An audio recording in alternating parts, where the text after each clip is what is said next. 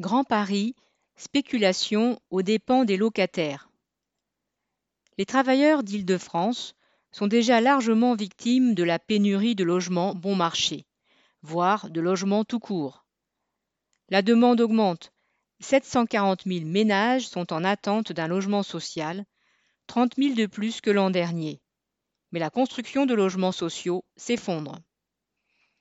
Seuls 20 000 agréments pour la production de HLM ont été délivrés en 2020 en Île-de-France.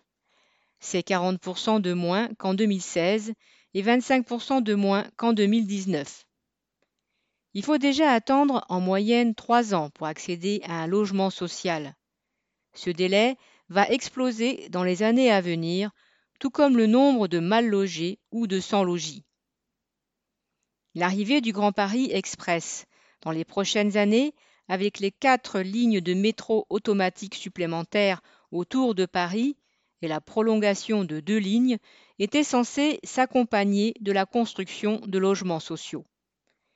Elle suscite au contraire l'appétit de spéculateurs immobiliers et de fonds d'investissement dont les locataires des HLM situés à proximité des futures stations font déjà les frais.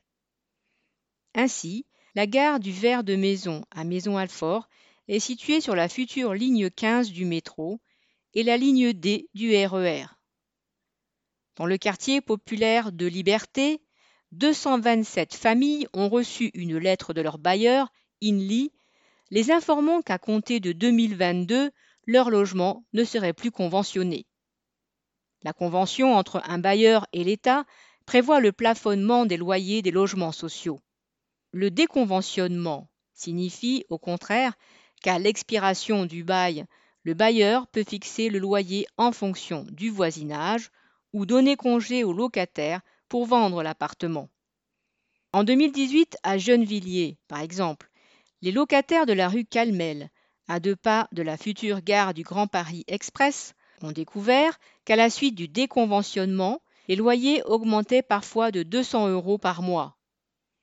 Inly traînait au tribunal ceux qui refusaient leur nouveau bail. Inly est une filiale d'Action Logement, spécialisée dans le logement intermédiaire et dirigée par Benoît Apparu, ancien ministre du Logement de Sarkozy. Il explique cyniquement que les logements situés à moins de 10 minutes à pied d'une gare ou d'un métro du Grand Paris Express font partie du cœur de cible d'Inly, en raison du différentiel entre les loyers existants et ceux qui est prête à payer une classe moyenne, elle-même chassée de Paris, par le prix du mètre carré.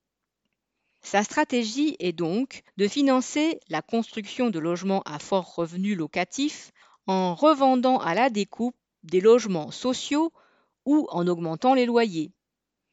Attirés par les profits spéculatifs, des fonds d'investissement comme AXA Real Assets, Primonial Ram, Pro BTP, viennent de s'associer à Inly. Seule la mobilisation des locataires peut empêcher que leur appartement soit transformé en guillemets, actifs financiers et qu'ils soient demain chassés de leur appartement et de leur quartier par les hausses de loyer. À Maison Alfort, ils se mobilisent et appellent à une manifestation contre le déconventionnement et contre les hausses de loyer samedi 22 mai. Christian Bernac.